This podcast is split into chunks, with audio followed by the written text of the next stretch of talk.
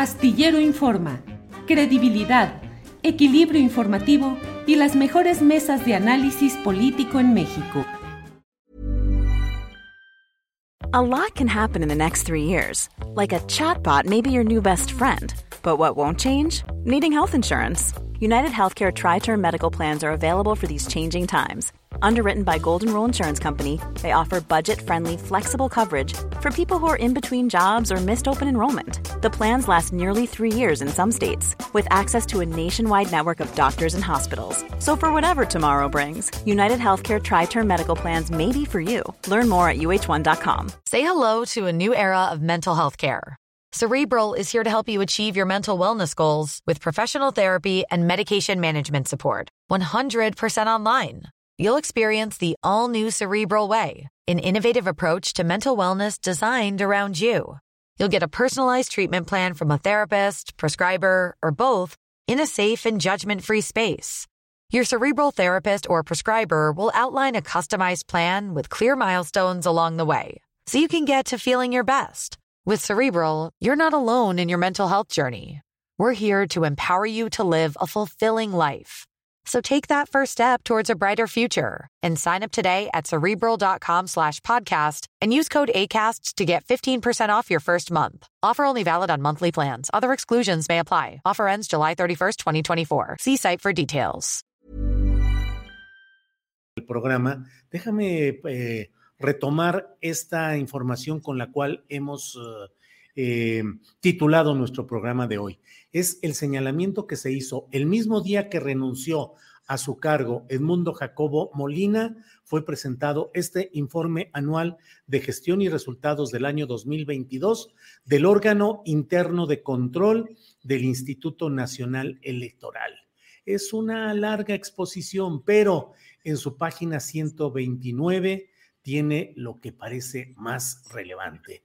Dice, de la aplicación a los procedimientos y actividades establecidas, el órgano interno de control determinó importantes áreas de oportunidad que reflejan debilidades de control que podrían materializar el riesgo de haber aprobado estructuras orgánicas con altos costos, al no estar técnica y metodológicamente justificadas en los criterios técnicos establecidos en la normativa. Adriana, esto quiere decir el señalamiento de que por acuerdos de Edmundo Jacobo Molina, eh, secretario ejecutivo del INE, se crearon estructuras orgánicas, se crearon plazas y se establecieron mecanismos de trabajo que resultaron de alto costo y que además no tenían justificación técnica. Se lo dijo el propio diputado de Morena, Hamlet Almaguer, al Contralor pidiéndole una respuesta. Vamos a escuchar lo que le dijo dos horas antes de que renunciara Edmundo Jacobo, lo que le dijo el diputado Hamlet Almaguer. Quisiera preguntarle sobre la página 129 del informe. Es el procedimiento 1, revisión del acuerdo mediante el cual el secretario ejecutivo aprobó la modificación de las estructuras orgánicas. En este apartado el órgano interno de control señala que en el 58% de los casos analizados detectó que las contrataciones, modificaciones orgánicas de las estructuras aprobadas mediante acuerdos del secretario ejecutivo son ilegales, fueron contrarias a lo dispuesto por el artículo 14 del Estatuto del Servicio Profesional Electoral y el 17 del Manual de Normas Administrativas. Yo quisiera preguntarle si en este apartado el responsable por estas ilegalidades en el 58% de los casos es Edmundo Jacobo, secretario ejecutivo del Instituto Nacional Electoral, y con pleno respeto al trabajo que realiza y las etapas que se tienen que desahogar, cuáles podrían ser las sanciones. Segundo, aquí se ha hecho alusión de manera muy acertada a su valentía, Contralor, y muchos de quienes estamos aquí presentes hemos vivido eh, la soberbia, eh, los eh, desmanes, los ataques por parte de Lorenzo Córdoba, de Ciro Murayama y de su corte real. Yo quisiera preguntarle, señor Contralor, aquí, en esta soberanía, en su casa, con diputadas y diputados que lo designaron en la anterior legislatura, algunos reelectos, y con otros que conformamos parte de esta sexagésima quinta legislatura. Yo quiero preguntarle, señor Contralor, si usted ha sufrido presión por parte de los eh, integrantes del Consejo General, de esta cúpula que domina y que es responsable de, de estos desfalcos y de estas irregularidades que usted hoy aquí presentado. Muchas gracias. Esa es la postura, lo que plantea Hamlet Almaguer. Vamos a dar a continuación el segmento de lo que respondió el Contralor del Instituto Nacional Electoral respecto a las eh, posibles responsabilidades de Edmundo Jacobo Molina y de la investigación sobre estas denuncias que se han presentado. Hay otra parte que se refiere a si hubo presiones. No lo incluimos en esta parte porque quiero, eh, es más amplio, más detallado y quiero eh, incluirlo en la videocharla de esta noche. Pero sí, dice el Contralor que sí tuvo presiones que sí hubo actos que reflejan una postura en la cual eh, Lorenzo Córdoba eh, particularmente estaría generando acciones para impedir el desarrollo de las funciones de este órgano interno de control. Vamos a escuchar lo que respondió el Contralor respecto al tema específico de las posibles responsabilidades del mundo Jacobo Molina si podemos hacer un señalamiento directo respecto a algún responsable.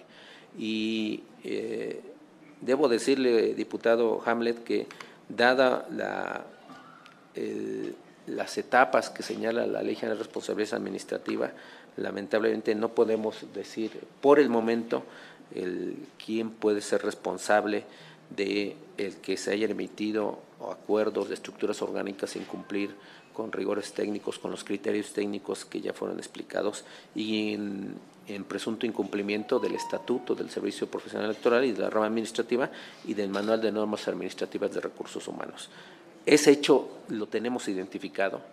No, hasta el momento no ha podido ser solventado por las autoridades a quienes se ha solicitado estas observaciones y entraremos en la etapa de investigación de quién es responsable o quiénes son responsables de, este estado de cosas, de esta condición que, se encuentra en en la institución.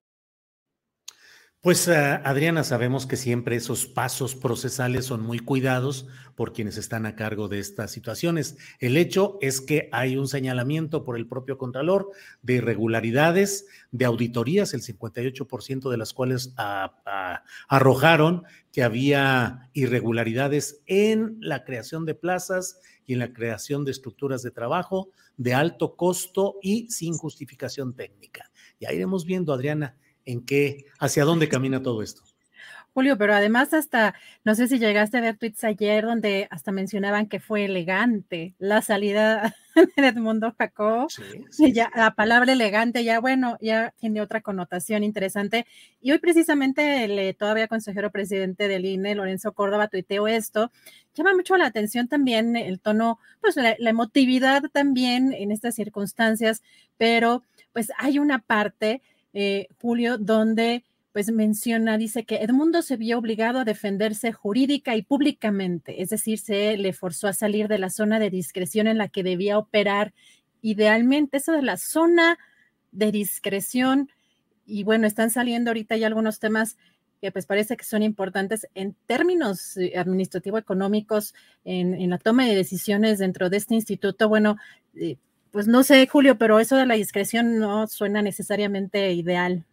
Pues no suena a los acuerdos abajo de la mesa, en lo oscurito. Digo, todo debe ser transparente. Sobre todo, lo hemos dicho, la Secretaría Ejecutiva del INE es el poder verdadero operativo. Los consejeros en las reuniones de Consejo General acuerdan lo que quieran y dicen que se van a hacer las grandes cosas o planes, proyectos, y el que los aterriza, el que ejecuta, el que controla, el que tiene el manejo operativo es el secretario ejecutivo. Entonces, ¿cómo va a operar en ese marco de confort discrecional, Adrián? Exactamente, es que eso fue ayer cuando vi este tuit, Julio, y cuando da esta conferencia el día de ayer Edmundo Jacobo, y, que menciona que su posición tenía que estar como en, esa discreción y que pues ya es como ya me ya me ventilaron o ya me descubrieron, ya no puedo seguir trabajando.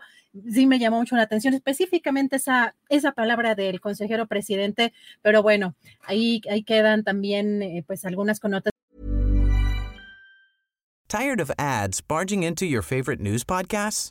Good news. Ad-free listening is available on Amazon Music for all the music plus top podcasts included with your Prime membership. Stay up to date on everything newsworthy by downloading the Amazon Music app for free or go to amazon.com slash. That's amazon.com slash news ad free to catch up on the latest episodes without the ads. ¿No te encantaría tener 100 dólares extra en tu bolsillo? Haz que un experto bilingüe de TurboTax declare tus impuestos para el 31 de marzo y obtén 100 dólares de vuelta al instante. Porque no importa cuáles hayan sido tus logros del año pasado, TurboTax hace que cuenten. Obtén 100 dólares de vuelta y tus impuestos con 100% de precisión. Solo con Intuit TurboTax. Debes declarar para el 31 de marzo. Crédito solo aplicable al costo de la presentación federal con TurboTax Full Service. Oferta sujeta a cambios o cancelación en cualquier momento. Para que te enteres del próximo noticiero, suscríbete y dale follow en Apple, Spotify, Amazon Music, Google o donde sea que escuches podcast. Te invitamos a visitar nuestra página julioastillero.com.